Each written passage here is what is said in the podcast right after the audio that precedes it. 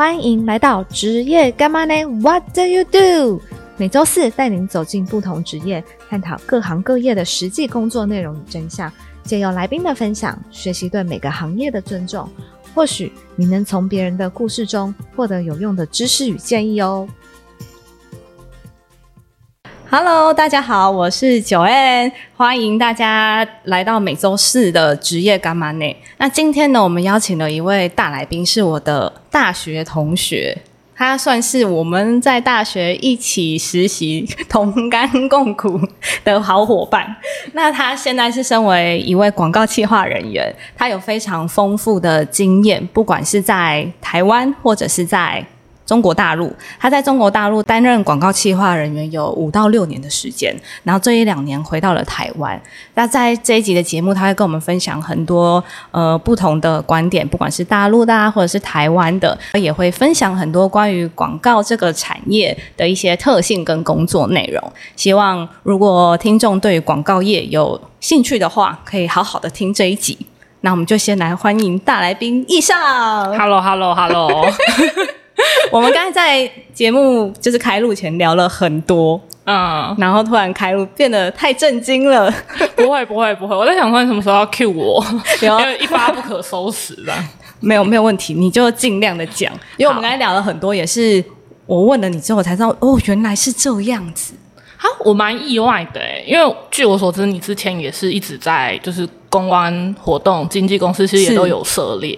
所以我一直觉得我们的工作其实有某一块其实是算是有重叠，或是其实像我刚刚在讲一些呃所谓广告投手可能，我觉得你也都是有概念跟大概知道在干嘛的。对，但是因为我觉得台湾的工作性质是，比如说我今天挂了公关人员，嗯，但是我要做的事情非常的复杂，它可能有文案，然后有活动，有什么有什么。是你之前在大陆的经验，你就是挂企划人员，广告企划。对，那你可能在大陆的工作内容，其实跟台湾广告企划人员的工作内容是不太一样的。台湾可能更包含了很多的细项，是。可是你在中国大陆，可能只要做好一件事情就好。哦，但是我觉得你刚刚说的这件事，我觉得其实不见得是台湾跟就是中国大陆的区别。很多时候可能呃，广告组的预算，或是你待的这个公司的规模，因为我相信可能在台湾的像是奥美这样的大一些大型广告公司，他们的分工也是非常非常细。对对对，但是我相信你刚刚说的，就是身兼多职，我觉得可能是广告业蛮常见的一个现状。对，就是媒体业就是这样。如果你是身为一个公关人员，或者是一个广告企划人员、专案人员，你要会的事情其实非常的多，然后要做的事情也非常的多。其实你说到这个，我就觉得蛮。蛮有趣，因为我在大陆工作五六年，然后我觉得做的事，可能因为公司比较大，所以之前做的事会比较专。对对，但是也有人会说啊，你在大公司就当人家小螺丝钉。就确实也会有这种说法，但是我去年回来就是刚开始在一零四找工作，然后打开我就看到有那个品牌行销这样一个职位，我就瞄了一眼工作内容，啊又要会剪片，又要会上字 幕，又要会当社群小编，又要会写文案，最好还可以会一点 Photoshop，直接把那个贴文的图给做了，然后甚至你可能还会拍摄。我心想说，哇，这个这个人如果那么厉害，这五件事都能做，感觉在大陆应该年薪二三十万。我一看就是。呃，薪水可能 三万到三万八，然后想说什么 什么意思？哎，你知道我曾经用一个人的钱给我做五个人的事？对，你知道我曾经当过品牌公关这件事情吗？我没印象哎。我就当了品牌公关，然后工作内容呢，就是当然是要会写一些文案，嗯，然后呢还要会媒体，你要跟媒体沟通，然后呢你还要你还要去学怎么投放广告，然后你还要办活动。还要当主持人？哎，我请教一下，这个公司就是有多少员工？就是它规模？呃，规模非常的呃不大，大概七人吧。哦，那你这样说，我就觉得能够想象，合理合理。在台湾非常多的公司是这样，是啦，对，然后薪水就如您刚刚上述说的，就是这样。但是我其实后来回头想，我觉得可能刚毕业。的时候，因为我们现在讲的一些，没有刚毕业，没有吗？没有，对不起，对不起。啊，你现在十八岁了，嗯，没有，我是觉得好像可能刚开始工作的第一份、第二份工作，那时候我们在求职的时候，其实都觉得啊，有公司要我，我就很开心，对啊。然后我觉得 maybe 你就是得要去蹲一蹲，然后慢慢跳，可能从七个人跳到七十个人，跳到七百个人的公司。是是是是是我觉得如果你愿意，我相信在七个人的公司也可以学到蛮多事的。啊是可以 啊，当然可以啊，毕竟要做这么多事。是啊，你还要把它做好，不容易。我也蛮佩服自己的，我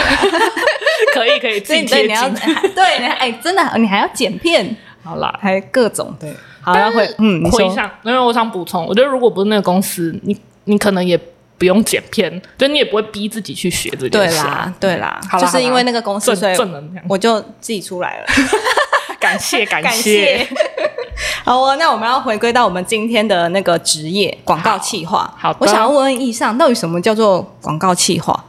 其实我自己会觉得，相较于传统媒体，就是以前我们可能在学的都是就是采访写作啊，对或是电视媒体拍摄啊，就是在我们读书时代，传播其实蛮单纯的。但是我觉得在近可能五到十年，我觉得记得我们以前在讲新媒体的时候，可能就是在讲网络啊，或是门户啊。对然后可是现在的新媒体，我觉得又比我们当年复杂很多。毕竟我们也有年纪了啊，当时跟现在，那我们那时候 FB 才出来没有多久，也是，现在 FB 都快被淘汰了。所以我就觉得广告企划这件事其实蛮烦的。我觉得广告企划这个职位里可能会又再分几类，比如说传统的这种创意代理，我可能是要去响应赛拍一条 TVC，甚至做线下活动，可能是一个为期大半年的很大型的 campaign。那一些大的品牌，我可能预算上千万这样，嗯，有这样子的广告企划，嗯。然后我觉得另外有一个类型，可能是近可能五六年才出现的，就是类似像我们刚刚讲到的，有一些电商客户啊，然后或是说 FB、Google 这种。它可能有很大的广告预算是在做成效型这样的广告投放，我就是给每个人打标签，然后我给广告也打标签，然后比如说我今天我是一个化妆品广告，我推给就是二十到四十五岁女性，然后或是说我可以定位说我要投给双北女性，因为这可能是雅诗兰黛，是有可能。对，那这一类型的广告，成效型广告也有成效型广告的需求跟它的媒体企划。嗯，那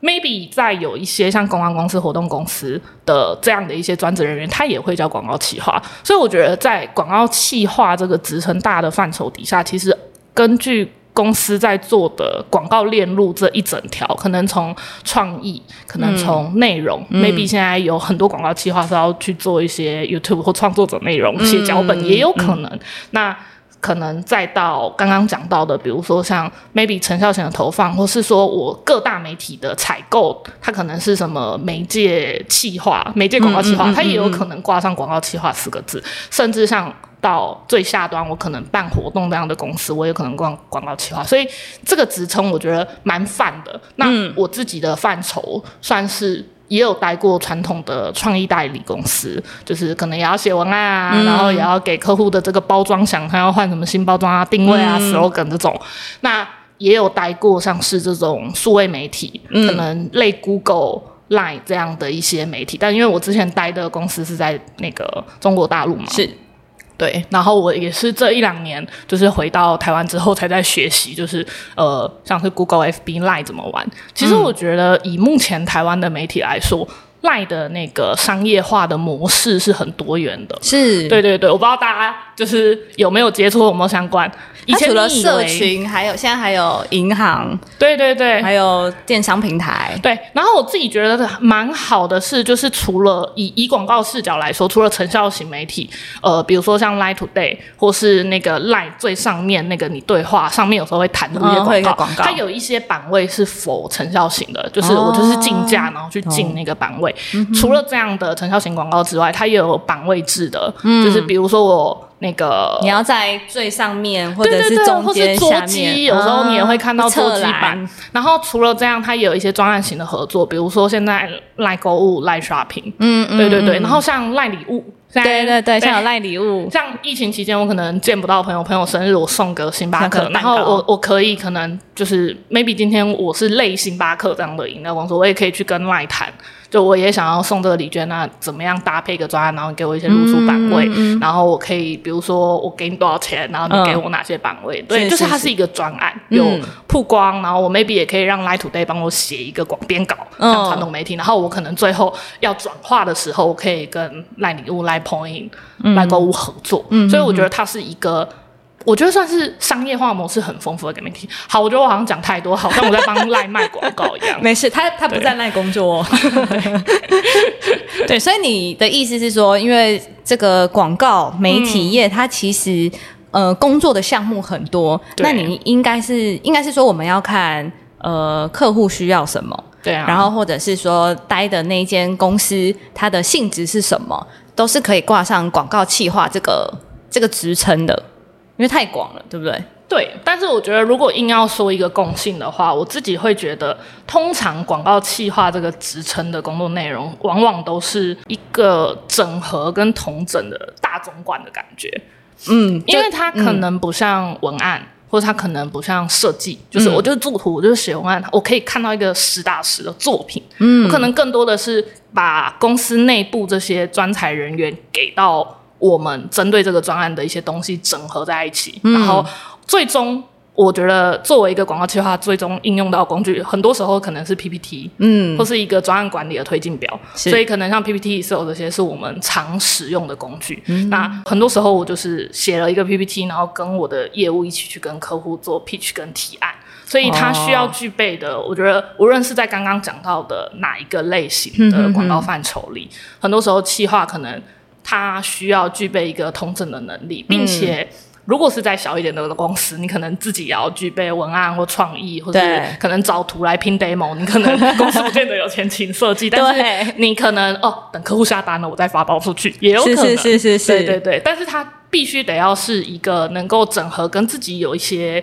小想法的嗯这样的一个职能角色。哦，应该是说，比如说这个专案或这个客户，他的广告的内容会是需要什么？比如说他需要文案、需要制图、需要拍影片，那你就要把有可能会接触到的人的一些想法集结起来，然后做成一个 PPT 一个简报，带去给客户，然后跟他做简报、做 pitch，然后看他们买不买单这样子。对，但是我觉得也不能把这个职位想着只会做简报，嗯因为我觉得很多时候同同整能力其实不简单。没有，没有我觉得很多时候一个优秀的策划可能也是文案出身，嗯，或是 maybe 他是一个设计出身，就是也都有可能。可是他用不同的的观点去看，对，然后因为广告公司我觉得比较特殊的是，尤其是在传统代理，很多时候可能是业务，然后这个企划，然后跟文案跟设计我们一起来讨论。嗯，可能这次想到点子的人 maybe 是业务哦，他可能想到一个很好的创意，然后我们底下的人去把这件事落实。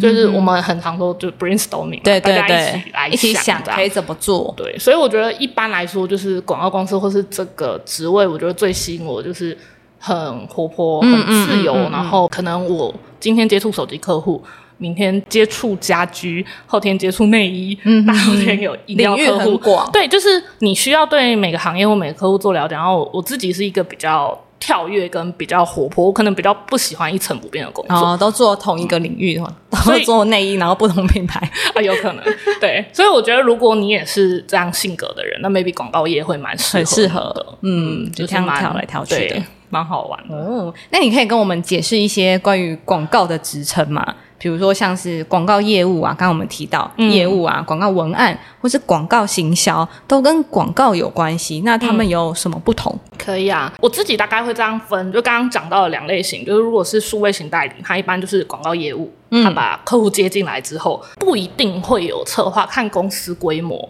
嗯。有的我可能就直接接给 AM，就是投手，我就去投，就是看成效型的广告，小型的公司可能就只需要业务跟 AM，嗯，但如果随着它规模扩大，它 maybe 会有文案支持，有的客户可能比如说我要投 FB 广告，我没有人来写贴文，但我给你一张图，那我可能配置一个文案人员去帮你写文案。那再大一点，好，我搞不好找一个设计，你连图都不用给，然后我把图文一起就是社群代运营，啊哈呃，我就成立一个小部门，社群代运营，然后社群带头我都可以做。那呃，如果再大一点，我可能想要卖他一些专案，或是比如说啊，我公司最近有一些就是线下活动的资源或场地，我把它包在一起想要卖，那也有可能我需要一个企划。那这一块可能是像数位代理的广告公司，我觉得它是一个链路，它可能就是业务接进来，然后如果有策划，策划可以帮你统整内部，比如说像投手文案等等相关的一些职位。嗯，那我觉得创意代理其实大同小异，就广告业务，但他们可能分得更细，因为像是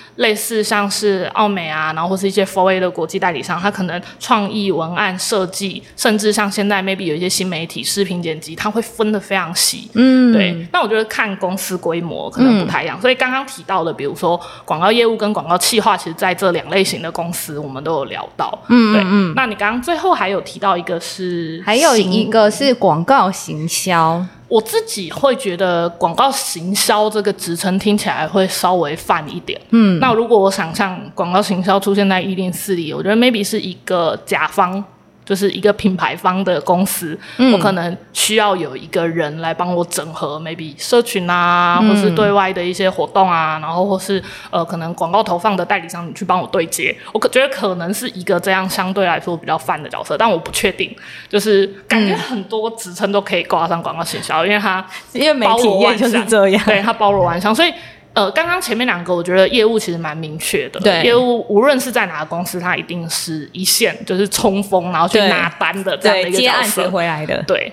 那它可能就是底薪加抽成的模式，嗯如果越能卖，那你赚越多。我觉得这个是可可想而知的。嗯那广告企划，我觉得它有点像是一个内务总管这样的一个感觉。对，然后刚刚讲到的广告行销，我觉得它可能不见得是在这样类型的代理商公司，搞不好也会是甲方一个对接这些代理商的人员。嗯，或是他 maybe 是一个小型代理商里需要做比较多事的一个人。懂懂懂，对。那我们前面聊这么多，我觉得听起来就是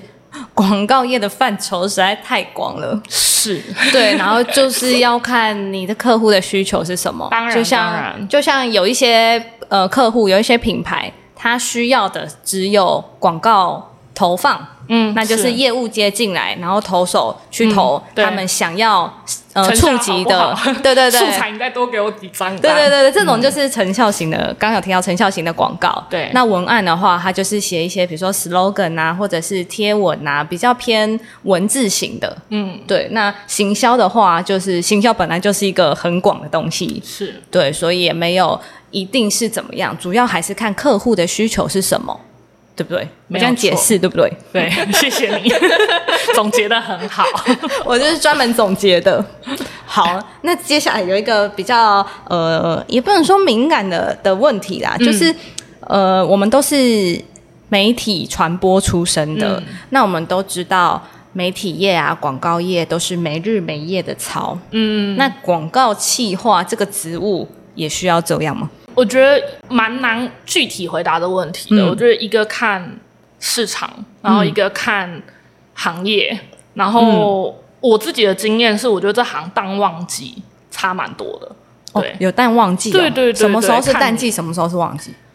因为我之前服务的客户大多做都还是大快销。就是可能大家能想到的，比如说美妆啊、食品啊这些。那大部分这些客户的话，我们最忙最忙的时候，一般是在 Q 四。一方面是有双十一，嗯，然后圣诞节什么的，后面有很多买买买的节庆嘛，对对对。然后二来是 Q 四接 Q 一的时候，像我们大一点的代理商或是大一点的媒体，很需要去给我们的一些大客户提年度的案子。啊，理解。我可能在年底的时候需要规划他明年一整年的预算，然后去跟他谈年框。嗯，有的大客户会对哦，我可能跟你签一个大的数，然后明年我可以跟你花到这个钱，这个费用比较高。是是是，那。在一些比较大的媒体或大的代理商，可能真的是 Q 四比较忙。嗯，那如果今天你是专做某一个行业，或是你的公司就接汽车客户，那可能业态又不太一样。所以我觉得蛮需要看客户。如果是像汽车客户的话，他可能就跟车型走。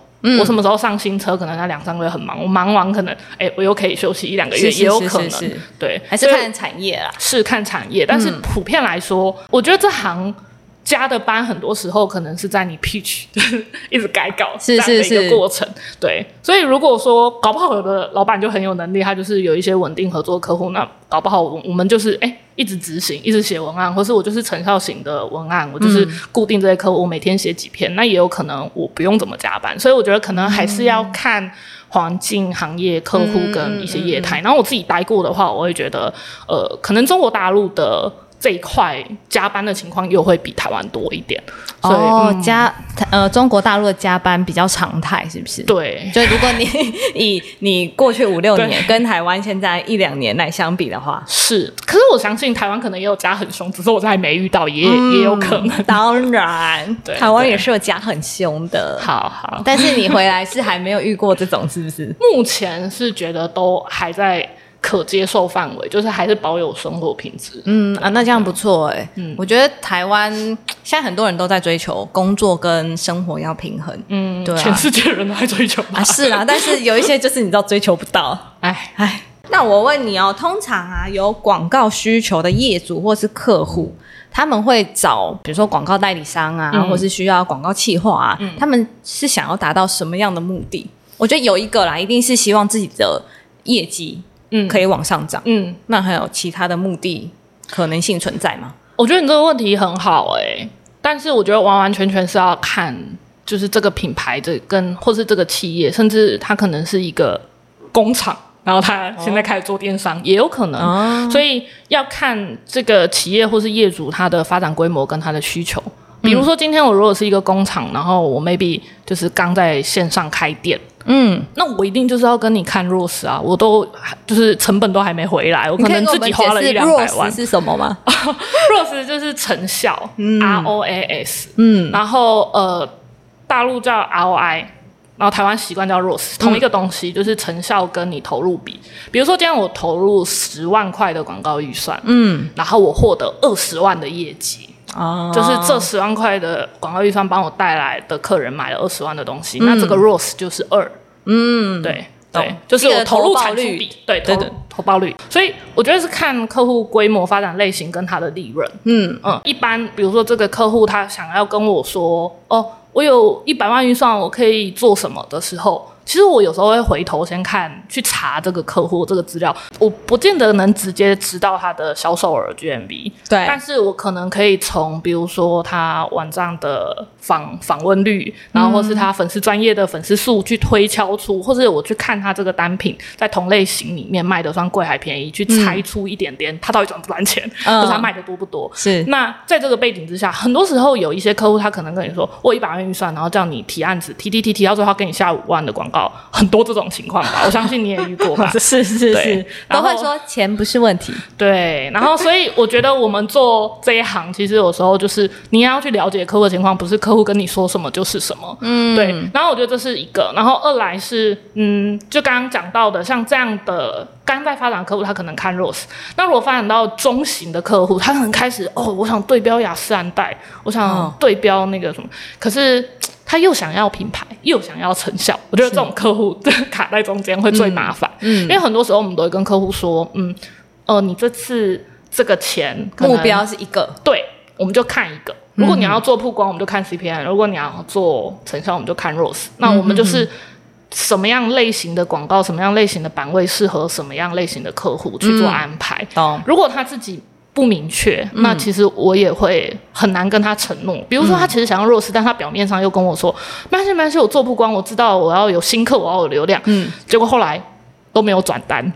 他可能我曝光帮你做啦，然后他很不开心。那我觉得可能我也没办法对他交代，所以我觉得很多时候广告行业或是在业务侧，嗯哼，你可能要先明确客户的需求，然后跟跟他说花这个钱大概可以获得什么。什么？我觉得也不能拿人家钱，然后之后就就不管了嘛。对对所以对呃，这个钱我大概可以做哪些事，然后以现在的市场，你同个行业我们投放过的经验，它大概可以得到什么样的效果？嗯，比如说有六十万人看过这个广告，然后或者说哦，我预计可能 Rose 会有多少？嗯，maybe 一些成效型抄的比较熟练的。代理他可以有一些这样的一些数字估值，但是往往我们都会跟客户说，尽量不要承诺，因为很多时候根据不同的客户，即便你是同一个类型、同一个行业，但比如说 A 这家就是给六折，B 就是我只能给九五折，那可能卖下来也差很多嘛。所以我觉得有都是个案各谈。不过刚刚讲到，可能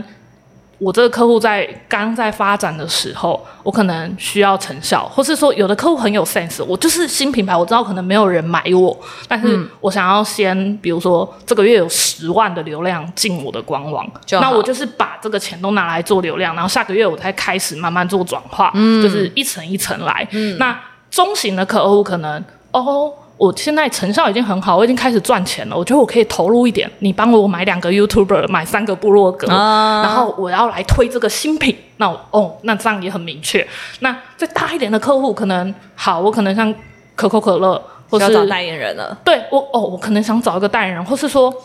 呃你就帮我打 TVC，我这个有一个新的柠檬口味的可乐，但是你不用帮我卖，因为到处大家都知道去哪里买可口可乐，我已经不用可能一定要在线上卖，或者一定要去哪个渠道卖，我渠道我自己已经铺的很成熟，嗯，所以大品牌很多时候。你会看到他愿意砸钱做 branding，但是可能刚成立的电商品牌，你去卖他一个代言人几百万、一千万的 TVC，那是不现实的。对，所以也要看客户的层级、他的发展阶段、他的广告营销的需求到底是要得到什么。嗯好总结。总结，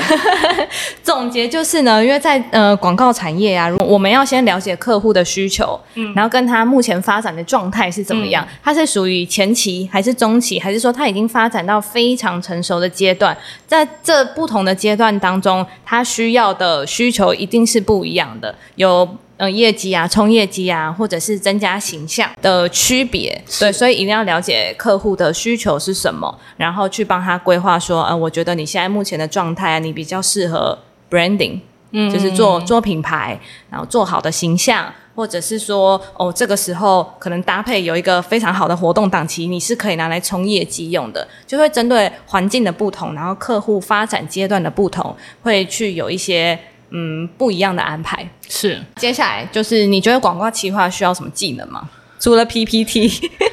哎、那 PPT 需要做的很美吗？很美吗？我也不知道哎、我自己觉得，因为我自己的习惯啦，我是会给每个客户定做一个模板，这样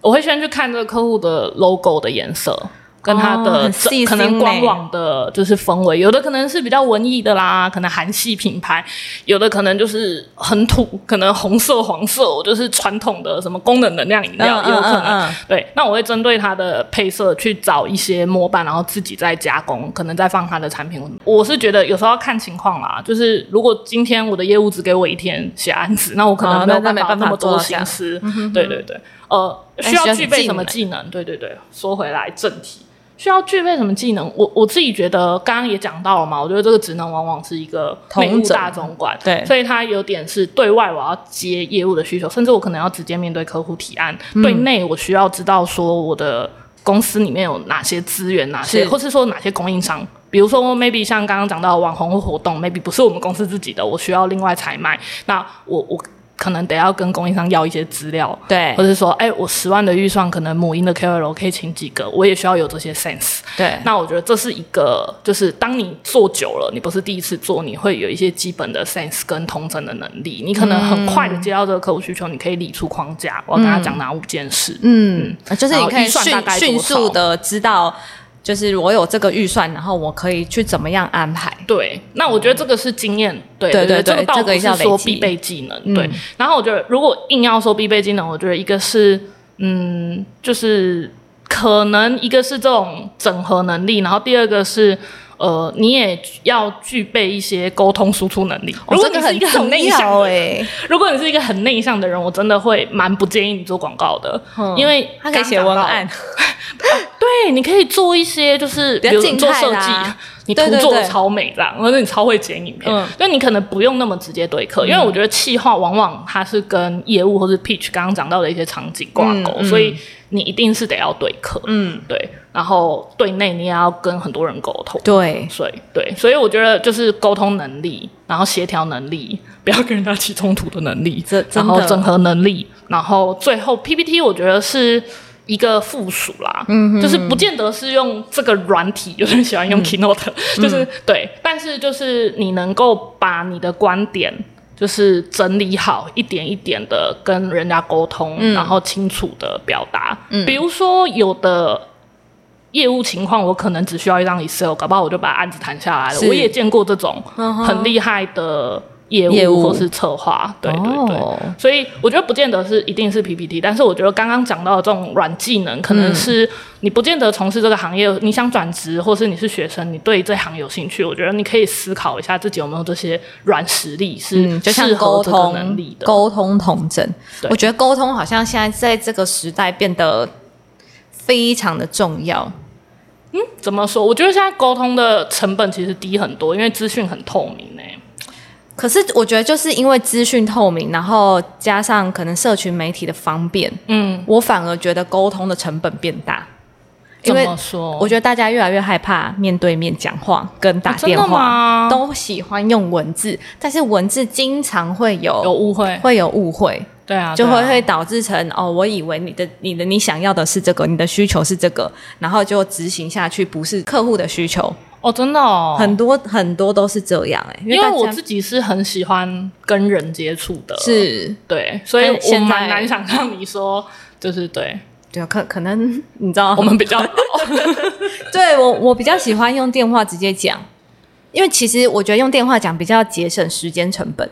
那我觉得你这个要看情况诶、怎么说？就是我觉得，比如说有时候我们在谈客户或是那个的时候，我可能先文字讲，嗯，然后如果觉得怪怪的时候对，我再用电话，就是它是一个一个更深入的过程。有时候会不会我在打电话会给人家压力或吓到人家？我觉得 maybe 也是一种我我会先说，请问可以讲电话吗？啊，对对对对对对，我觉得这是比较合理的。如果说我对接的一个客户或是供应商，啊，动不动就给我打电话，动不动就给我打电话，哦而且下班也给我打电话那我觉得呃，这种这种也不是一个良性的好的沟通对。嗯，我觉我觉得应该是要这样子说，因为大家可能工作的形态已经跟以前可能比较不一样了，就是大家会习惯性的。居家办公，然后也很数位，很线上会议，而且会变得，我觉得会变得更随性一点。嗯，所以可能越来越多人会不在意，其实你是有下班时间的。所以我想到什么，我就赶快传讯息给你，或者是打电话给你。嗯嗯，就会会变成这样子啊。我觉得这也是一个数位媒体发展快速成熟会出现的一个现象。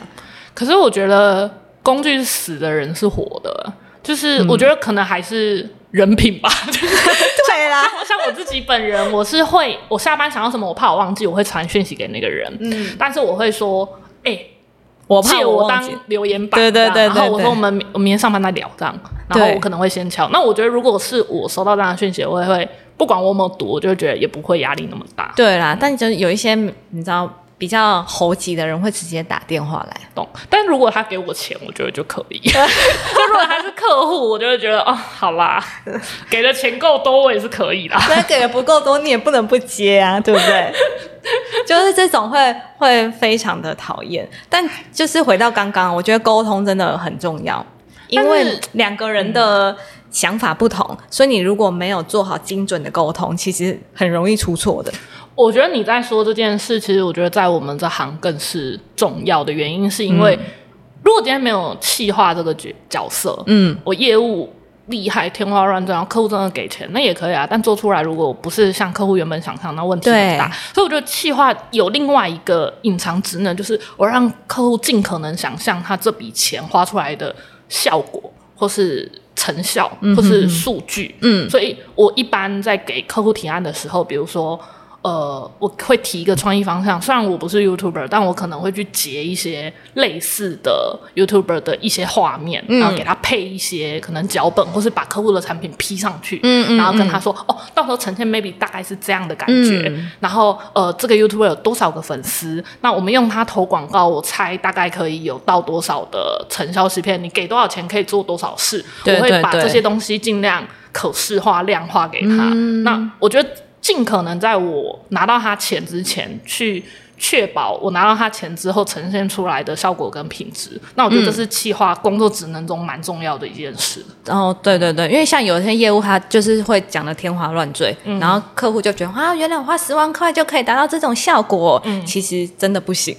对，所以你的工作就是把它让呈现的让客户可以想象，而且出来的结果是跟想象的落差没有太大的。是哦，这个很重要呢，很重要。这个这个这个真的很重要，那 就天花乱坠，然后最后做不出来，真的会很惨呢。就我觉得那个损了公司的形象，然后客户可能就是做完这次就会拜拜，因为你做不到你的承诺嘛，嗯，对不对？好，那你觉得广告企划这个工作跟念什么科系有差吗？其实我的生涯里遇到的同事有乐团主唱，然后有化学系高材生，自学书法易经，然后来做广告。所以我自己就是从我的职业路径上，我刚刚讲到那两个 case，我觉得他们都是非常优秀的企划。哦，对，就是我会觉得，就刚刚也讲到说，企划这个职能，因为你要接触各行各业，然后你可能要很活泼或生动，所以我觉得可能不见得一定要是哪个领域。你也可以是一个很斜杠的人，比如说我有遇到一个业务，嗯，她是自己有在练举重的一个女生，然后她开发的客户都是什么蛋白粉啦、健身房啦，啊，她就很喜欢这一块，所以她很了解这一块的品牌，她可以去开发。所以我自己会觉得说，老实说，我觉得广告传播业媒体没有那个进入的门槛没有到非常高，你不一定要读传播，你可以只要你愿意。但是传播科系会不会以后都招不到人？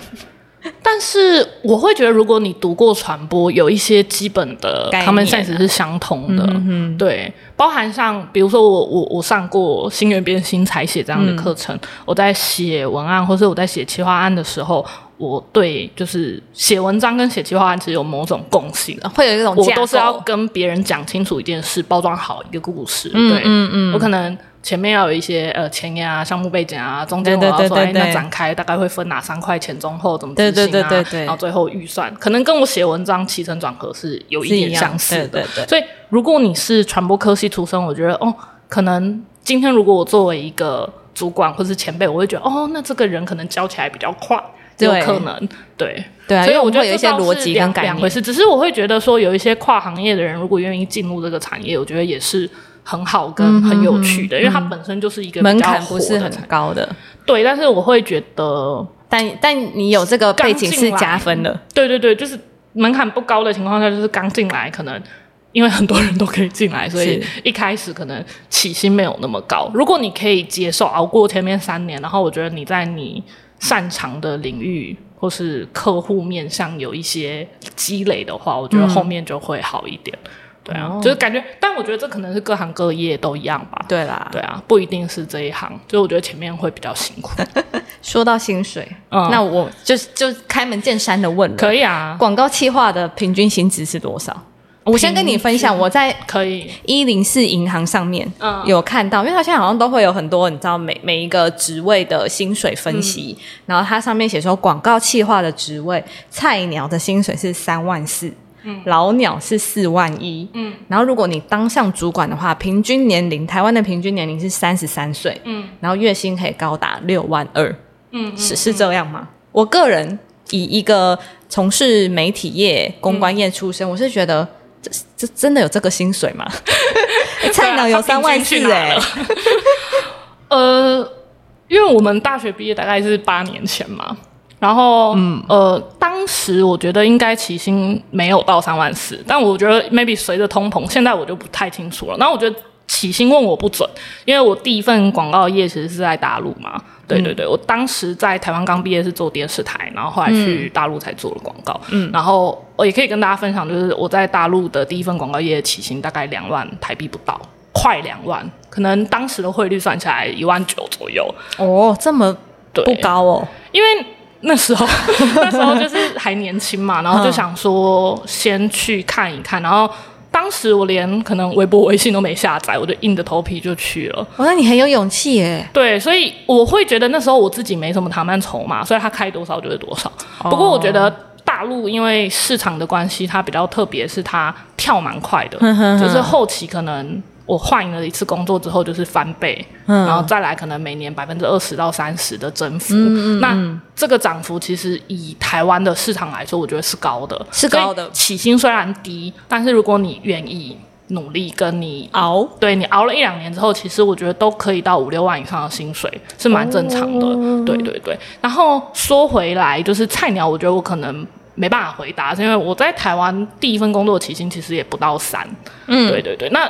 当时我也没觉得特别低，因为在八年前来说，不到三其实蛮普遍的。对啊，对对对，所以那时候也不会觉得很可怜或者怎么样。然后后面刚刚讲到的，就是说，如果你变成老鸟，然后或是变成主管，可能有四到六万。对，那据我所知，呃，目前台湾的情况，maybe 是要一些外商。或是比较大公司是可以到的，是有的，对对对，所以这可能可能平均到那些外商公司的，我觉得有可能，对，因为据我所知，就是如果是本土或是一些比较偏活动公司，可能它的毛利没那么高的话，嗯，很难到达这个薪水，对对对对对，我觉得还是可能会比这个数字再低一点点，嗯哼，对，哎，那我问一下，广告企划这个职位啊，通常做到多久可以被称为老鸟？其实。我我也是这这一两年回来我才知道，台湾一般就是专员，然后如果是外商，就是再来升职的话就挂 senior，对，然后再上去可能副理、经理、总监，大概是这样的一个 title 跟跳的台阶。嗯，因为每个公司不太一样。对啊，然后大陆那边他们是会比较先给抬头，但是薪水不见得到那，所以我觉得每个环境跟市场公司不太一样。我就我目前回来我看到可能。一般可能，比如说工作三到五年，如果你能力够好，有的人可能真的三年就可以了，maybe 就是可以挂 senior 就挂到真的哦。对对对，但是我觉得普遍来说，一我觉得均值可能大概五年，你做这行五年才算资深这样。哎，所以你现在已经资深了，超资深，你超资超熟，超熟。对，好哦，好吧，那我再问你，身为一个广告企划，你觉得最困难是什么？最困难跟最挑战，一个就是我觉得其实你要蛮快速变动。嗯，所谓快速变动，刚刚有讲到一个是行业，我可能每个月接不同的客户。嗯，对，所以我可能每个月我要花一点时间去熟悉这个行业，或是说我过往就做过很多行业，那我可能对每个行业都有一些基本概念。对，一个是这种快速应变的能力，然后我觉得第二个是一直要吸收新知。嗯，因为如果你做广告，尤其是数位广告，然后又是这种媒体，真的是推陈出新。我光是真的六年前就是离开台湾，然后到去年回来，其实我就觉得变动蛮大的。嗯，比如说当年可能 FB 刚出来，但现在年轻人谁跟你玩 FB 的？对啊，IG 小红书、D 卡给他刷起来。现在玩 FB 都被称为老人，甚至 Podcast 可能都还比 FB 让大家觉得新颖或者新媒体，对吧？所以。我觉得蛮需要一直不断学习，包含我自己也觉得这一两年好像有一点点老化，就是学习新东西的能力或速度可能有点跟不上。比如说今年金曲奖，我就觉得啊，好多我都不认识，我要快点去补课。或是最近我一直被朋友耻笑的，就是 我还没看《原子少年》，我我也没有看，那完蛋了，完蛋了，都不知道现在年轻人流行什么。然后我最近要补课。对，对，就是诸如此类。我觉得可能在你工作之余，因为毕竟这个行业，或是比如说我提到比较经常有预算的一些快销客户，饮料、汽机车、三 C 产品会打做广告这些行业，他们都是针对年轻人。对啦，因为毕竟那个接下来的消费是在年轻人手上，是是，所以我们要不断的去拉新客嘛，要不断的知道他们流行什么，用什么样的方式跟他们沟通。我真的觉得这真的很难呢，因为有时候你知道上了年纪 之后，我真的觉得这跟年纪有关。就比如说我们现在到了三十岁，然后你再看那些比如说国高中生的小朋友，甚至是大学的孩子们、年轻人在看的那些东西，我就想说，到底。这有什么意义？可是我觉得不能这样哎，就是可能当年我们是那样子的时候，有人这样想，我们会觉得你们这些老人懂什么？这样对对，就是对，所以我觉得他们这一代有他们这一代的，就是他们的力或生命力，而且他们也很有创造力。就是我觉得无论是哪个世代，都保持尊重。对，比如说今天假设我要做一个高级房产，或者做一个高级汽车客户，maybe 我也要去了解那些年纪比我大、比我有钱的人。在在想什么，在想什么，他看什么，我是不是要去投一些财经的 podcast，搞不好，对吧？所以有时候我觉得做广告好玩的地方就是，你做的这个产品或客户，你不见得是他的消费者，当然，但是你要去臆测。对，然后我们以前在流行一句话说：“天哪，我赚着三万的薪水，要想象三十万的人开什么车。”就是开玩笑说做广告很经常是这样的情况。但我觉得以就是年轻人来说，我觉得可能你二十到三十岁，就是如果你刚毕业做广告，我觉得是一个蛮好的积累，无论是人脉或是你对各行各业的了解。你也许做了广告三五年之后，你可能服务的某一个客户你特别喜欢，你可以转去那一行，我觉得也是有可能的。我也听过这样的案例。嗯，对。我觉得二二十几岁，比如说刚出社会这个年纪，确实是我觉得是做媒体跟广告一个非常新鲜的感。呃呃，一一部分是这样，一部分是因为他们比较可以接受更新的东西。那因为像我们到这个年纪，我们就会。我们知道我们应该要去了解年轻人在说什么，但这对我们来说真的好有挑战哦。而且可能你也成家立业了，你可能有更多需要了解的弄家务的时间。对对对，你可能不见得有像年轻的时候二十四小时都可以去看综艺、看娱乐、看流行什么。对对对对对对啊！所以我觉得二二十几岁到三十岁以前，真的是一个踏入这个产业蛮好的时机，是对不对？好，哎，那我刚刚突然想到一个，就我们刚才聊到薪水啊，嗯，我想要再补充问一个，你在中国大陆的薪水跟在台湾的薪水，呃，我刚刚问的时候是其实是有一段落差的，嗯，那你现在领回到台湾领这个薪水啊，你会不会觉得很后悔？我到底为什么要回来？或者是说你会不会想要再回大陆去赚更高的薪水？我也是回来这一年多一直。怀疑自己，嗯，就是这个决定到底是不是对的，嗯。然后我先说为什么我那时候会想回来，好了。我觉得想回来没有一定是哪边好哪边不好，只是状态跟那个状况适不适合你。对。然后我自己的经验是我在那边五年，就是非常用力的在工作，嗯。然后最后那两三年，我几乎都 all in 工作，就是。每天几乎工作十二小时，人生就工作，对，然后就租房在公司旁边，然后就是睡觉工作，睡觉工作这样。然后，呃，我得承认，我觉得赚的钱可能以这个行业在台湾，我觉得可能可能要资深主管才能赚到的钱，比那个老鸟的薪水还要高很多。对，但是。我也得要很坦白讲，就毕竟是异乡嘛，我要租房子，我要生活，然后我以前房租两万，嗯，然后可能吃喝也要两三万，所以我一个月基本开销就五万，嗯，然后除此之外，就是刚刚也提到，就我觉得可能因为工作压力大，就是花钱也比较不手软。我虽然不会买奢侈品，嗯，但我可能会去旅游，然后我养狗，可能给我狗办生日趴，然后就是会做很多很穷的事，然后可能会买 Switch，就是什么东西 iPhone 出最新，我也。会换，所以其实老实说，我那时候可能赚的多，但是我觉得消费也蛮高的。是，然后在当时可能因为大家都赚这个钱，然后大家也都这样花，你也不会觉得怎么样。嗯哼嗯。但我现在回想，确实是可能因为一个人住，然后也离开家里，然后也是过得很爽，有点奢靡。对对对。但是我我也没有说真的花到透支啦，就是只是因为工作压力大，所以就会也也会觉得哦，我要好好犒赏自己，所以会消费蛮多。但我觉得。也要看我失去的，就不能只看获得。我觉得这样并不公正。失去，对我觉得也不用一直吹嘘，就是海外或是中国就一定薪水好就是好，因为。我觉得因为工时长，然后我常年外食，嗯，我去年体检出脂肪肝哦，对，因为你看我应该也不算，你不算大胖，对对对，但是就是我也很震惊。然后后来医生就说，其实主要是外食，因为你不知道他用什么油，对。然后二来就是我因为驼背，然后加上我就是都打电脑，然后工作十二小时，然后我前两年就颈椎有一点问题，然后导致就是也失眠，压力大，嗯，然后颈椎都会痛到就是头痛，就会冒冷汗，嗯，然后都要。去针灸推拿什么，所以我觉得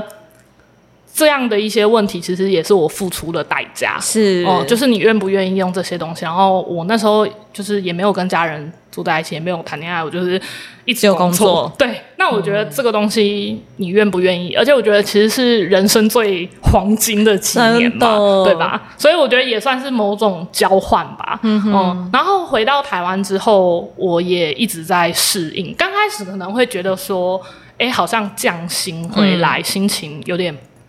有点落寞，或是会觉得呃有点遗憾这样。但是后来我算了一笔账，就是我目前在台湾的生活开销或者是薪水，可能以时薪来说，我搞不好跟我之前是差不了多少的。哦，反而你回来因为不需要那么长加班。对对对，算是这一份工作都还蛮稳定，就是可以正常时间下班这样，然后我也可以正常遛狗，回家跟家人吃饭。那我觉得。可能人生拉长远来看，这些东西不见得是用钱买得到的。当然，所以我现在会觉得，就是一个阶段一个阶段。嗯，可能我刚毕业的时候二十几岁，我觉得我很想出去看看，嗯，然后很想多见识一下。以前我曾经就是当天来回广州跟北京提案，就三个小时飞机去提完案，三个小时飞机回来。但是三个小时的飞机不包含你前两个小时去机场等，所以东扣西扣，你等于早上六点出门，然后晚上可能一两点到。对，就是我曾经过过这种生活，那时候觉得好酷啊！在机场打卡，我觉得那时候真的是年轻。我不觉得现在现在 现在你在高铁站在机场要出差，你真的是只想睡，真的 真的。对，所以我觉得可能随着年纪跟你想要的东西不太一样。反正我就是前两年就觉得，哎，自己身体好像变得比较不好，然后回来台湾工作，就是现在稳定上下班，跟家人有相处的时间。然后我戒烟了，嗯，我在大陆工作的时候，因为工作压力很大，我就是。抽烟抽的非常凶，然后我现在就是也每周都会固定运动，大概两到四次这样。那我觉得如果不是现在的工作跟生活条件，我可能现在牺牲了一点现金。嗯，但是我觉得可能我的生活品质，或是老实说，我存的钱比我在中国的时候存的快。嗯，就是以前我都觉得哦，赚越多应该存越多，其实没有。就刚刚也提到，我觉得可能有种代偿心理，或者是说刚去大陆的时候太辛苦了，后来有赚到钱就会很想犒赏自己。对，所以其实我觉得每个阶段你需要想要或是生活的美好的模样，可能长得不太一样。嗯哼哼，我会问这一题是因为啊，我们之前。在念书的时候，嗯，然后会有一些大陆的交换生，嗯嗯，对，然后那时候其实可以感觉得到大陆的学生们比台湾的学生还要积极，就老师问问题，台湾人是不会举手的，嗯嗯，但是大陆会非常的积极，然后学习这样子。那也听过很多的长辈啊，或者老师会说啊，现在台湾的孩子就是没有竞争力啊，如果你去大陆，你绝对被踩死到地板上。嗯，对，没有那么严重，然后就会觉得说，大陆真的是老师们或长辈们讲的这样嘛？因为很多人都说，你有机会，你一定要去大陆看看。嗯，所以以至于很多的年轻人会向往海外的求职工作。嗯，对。那我会问这一题是，我觉得刚好你有这样的经验，你有两方可以对比，然后就想请你来分享说，到底。真的去大陆的比较好嘛？如果跟台湾这样 compare 比较下来的话，嗯，对啊。那听到你的你的分享，我就觉得，如果你真的有那个体力，或者是你真的想要有一些不一样的经历，是可以去不一样的环境去闯一闯，去累积一些经验。嗯，对。但如果你真的觉得，哦，那边实在是太糙了，我也我也不会觉得说是你不耐操。嗯，对，因为环境真的是不一样。然后每一个人身体的承受力也不同，对，真的没有必要把自己的身体健康拿去换你每个月都会花光的钱。嗯嗯，对啊，因为回到台湾，你可以存钱，你可以陪家人，你可以有好的生活品质，你可以做更多你以前领高薪做不到的事情，是对不对？对啊，呃，你刚刚讲到，就是我觉得台湾人或是就是中国大陆的我们同龄人，就是关于竞争力或工作能力的问题，其实我。去之前刚好学生时代也有去中国大陆做交换生，所以我的学生去的时候就会觉得哇，他们真的好像比较会念书哎，或者比较会写论文。但是我觉得台湾他们都会觉得台湾人可能比如说在影视创意啊，或者一些好笑的 YouTube，经常也会传到他们那。比如说像之前那个乔瑟夫什么那个 QQ 咩铺茶。你知道在大陆也超红，对对对，所以就是诸如此类。我觉得台湾有一些软性，或是因为我们这块土地很自由、很多元、很包容，我们在创作上是可能不受很多限制的。我觉得在影视啊，或是创意内容这一块，其实我们没有比较差，嗯嗯。但是我觉得一方面可能给我的整体感觉会觉得，哦，可能因为。台湾房价太高，薪水太低，然后年轻人太躺平。对，我我觉得没有绝对的好或不好。我躺平，我可能就像你刚刚说的，我有多很多额外的获得，大家不会去看见嘛。嗯嗯。然后我自己去工作的时候，我是觉得，嗯，我的大陆同事或我中国大陆的朋友，其实都对我非常友善。嗯，他们都会觉得哦。有点像是你是外地人，或者你对这里比较不熟悉，他们都会蛮多帮忙我的，或是哎有一些东西，比如说我们在 brainstorming 的时候聊到一些他们小时候看的卡通什么，我融入不了，他们也都会跟我解释这样。嗯，然后我自己工作或是在那边读书的感觉，我是觉得我们真的没有比较差。嗯，可是同等的，人家要多努力，你也要多努力。就比如说刚刚讲到的，我觉得可能是工时，嗯，然后或是可能是你要额外去补足你在那块土地上你比较不了解的部分，嗯嗯对。但是我回到台湾之后，我也会觉得，呃，maybe 在薪水上可能没有那么漂亮，但是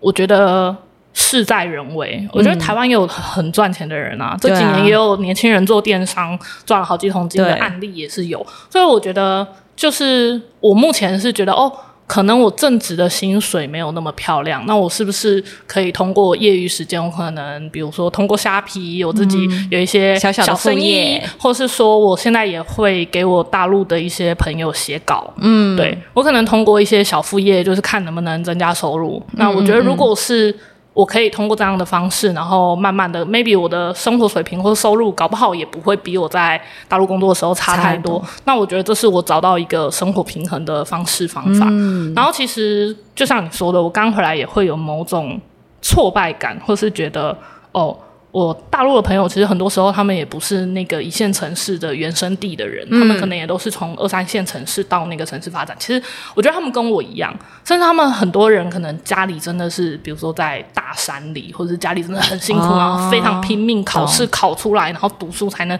来到这间公司。嗯，所以我觉得他们。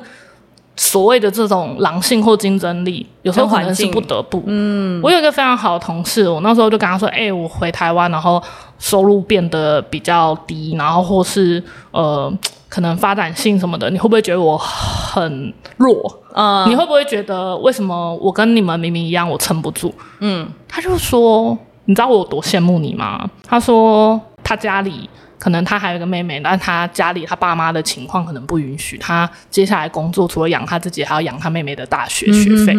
他说：“如果不是这样，我才不要不想那么累，嗯每天工作十二小时。”他说：“可是我没有办法。”他说：“不得已如果你的家庭许可，嗯，你过一个相对比较舒适的生活，嗯然后或是你对于自己的人生可能没有那么强大的欲望，我一定要赚到亿万富翁，我一定要买 Porsche 的话，那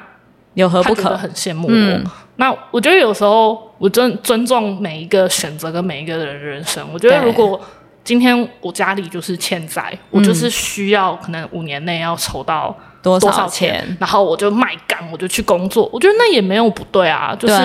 人家得要。但是如果我就是、哦平平实实过日子，然后啊运气很好，家里也没欠债，然后那我就我就是过简单的生活，赚个两万我也过得去。那我觉得我也尊重，只要他快乐。就好了。嗯，对啊。哎、大家会不会觉得听我们那个那个节目，然后越来越没有竞争力？因为我们我们我们前一集前几集就在聊就是创业这件事情，嗯然后就说大家都很在意数字，然后就觉得你一定要准备好，你嗯品牌定位都要定好，然后你要怎么样怎么样怎么样，你才可以出发创业。嗯，那后来我们就会讨论，是说为什么一定要做，一定要把每一件事都做到非常的精准，你再出发。嗯，因为你你也不能确定说你做好了这些准备，嗯，它就会成功。那我觉得你就是要，你没做准备，你就是要承担那些风险啊。对啊就是所有对啊东西就是相对的嘛。对啊，对对，你可能要花更久的时间比比你用力准备的人，就只是这样而已。对啦，但就会觉得人生有太多不可不可预知的事情。但如果你真的有那个心，然后你就去做吧。其实我印象很深刻诶，就是我们刚毕业那几年，因为也是零八年，就是那时候我们还在读书嘛。嗯，零八年我们应该高中，然后那时候不是因为那个金融。金融也是相相对比较低迷，然后最近不是局势也是有一点雷同，对对，然后我觉得那几年我们在读书那几年，好像会一直说啊，你们这些人毕业就什么失落的一代啊，你们长在一个最台湾最赚钱的时代长大，嗯。但是你们长大之后却要做着可能最 最低薪的工作什么的，因为我们很多人可能会一直。嗯，抱怨。但我觉得我，我我那天跟我妈聊这件事，嗯，我妈今年六十四，她说从她有记忆来，大家都会说啊，今嘛洗鸡不喝，今嘛洗鸡不喝，没有后的喝的时候大家都不会讲，对，默默赚钱这样啊，洗鸡不喝大家就一直嗨。狂讲，对，所以我觉得每个时代绝对都有赚钱的人，跟辛苦的人，跟一直抱怨的人，我觉得绝对都有都有什么样的人就是事在都有人为，就是你你怎么去思考跟怎么去。嗯，我我自己觉得，我真的是读书很一般，然后我英文很不好。嗯，我其实一直很想出去看看，但因为我英文不好，我只能去中国，没有任何政治因素，我真的只是因为英文不好。然后我就觉得我好像在我的既有条件可能没有办法进外商，然后没有办法去欧美国家的基础上，我找了一条可以出去看看的路而已。然后我也不知道这样是好是坏，但是我觉得我算是蛮会钻的一个人吧，就是就是在可能原生条件没那么好的情况下，尽量去去试跟去找一些能够变通的方式方法。嗯，我我想回馈这个，我觉得其实人生就是一直不断的选择。嗯，就是你选择你想要的嘛，就我这最重要的就是你知道你自己要什么，嗯，然后你做了一个选择，你一定不知道后面是好还是坏，没有人敢笃定，但就是做了这个选择之后往下走，然后你会再面临其他不同的选择，就是一直选择，一直选择，直到你知道那个就是你想要的。那我想再多想一个，好鸡汤哦！今天。就是我觉得大部分的人没有人知道自己原本想要什么。嗯，我觉得很少人是说哦，我有个置业，除非你的家庭可能从小培养你小提琴，像王力宏，对，诸如此类。我觉得大部分人其实真的是蛮难在出社会的时候就知道我一定要做什么，或是我选这个科，所以我以后就要做这个，我觉得蛮难的。但是我觉得对于一般人的守则就是。至少我能知道我自己不喜欢要什么，然后或是我自己是我蛮了解我的性格，就是我是双子座，然后我就是思考很跳跳跃，我真的不太喜欢做一成不变的工作，所以我选了这个行业，而且嗯。好像还可以，然后试试看这样，对。然后我觉得还有一个，你刚刚讲到的，在不断选择的过程中，就是你排除掉的那个，你就不要去想平行时空了。嗯，不然你永远会觉得啊，要是我当初选那个，那我现在就不一样了。对，对，对，也来不及了。对，你想，你只会自己不开心。我们今天非常的正向，哎，嗯，哦，年纪大。哎，我真的觉得年轻的时候，你会去听 Live House，你会听摇滚，然后你会觉得那些老人都不懂你，然后你很愤青。你会去太阳花，你会去，就是当然，我我我觉得没有绝对的好坏，只是我觉得好像到某个年纪，你就会开始觉得哦，跟家人爬爬山，然后过过日子，一起吃顿饭，好幸福哦。然后以前看人家发这种文，都觉得 也太容易满足了吧？就是我觉得真的是每个阶段，就是你享受，或是你快乐，或是你觉得幸福的那个状态，跟想象到那个画面完全不一样。就是我觉得会在经历的过程之中，越来越知道你想要跟不要是什么。嗯，然后什么是适合你，什么是不适合你？然后你的体力，我觉得体力非常的重要。嗯你有，你还有没有体力去夜唱、去跑山？我最后还想说一个事情，就是我最近这一两年自己最大的体悟，嗯，就是那个天海佑希。我不知道你知不知道，就是日本一个很有名的女明星，她说过一句话，就她现在还单身，五十几岁，但她身材维持的超好。然后她说：“只有肌肉不会背叛你。”然后我我自己加上一个，我觉得只有就是钱跟肌肉不会背叛，只有钱跟运动不会背叛你。就是我觉得无论你有没有谈恋爱，有没有结婚，有没有买房子，但是我觉得就是储蓄，嗯，跟就是运动，嗯，维持身体健康，身体健康，跟我觉得。我以前觉得赚钱很俗气，以前是个小文青，这样 就觉得哦，梦想什么自由这样。嗯，但是我觉得钱是让你有更多选择的一个工具。今天你可以赚很多钱，然后你把钱捐给流浪动物，或者你开一个基金会。但如果你没有钱，你只能过一种生活。你有钱，你可以挑十种，你可以环游世界，你可以捐钱，你可以做很多事，你可以开公司，你可以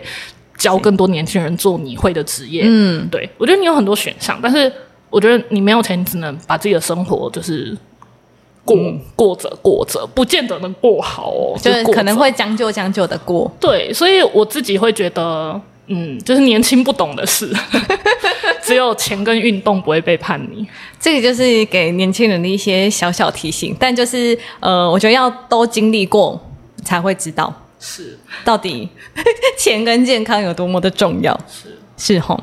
好啊，那我们今天就节目差不多告一个段落，谢谢易尚，不会不会，大家我们就下集见喽，拜拜。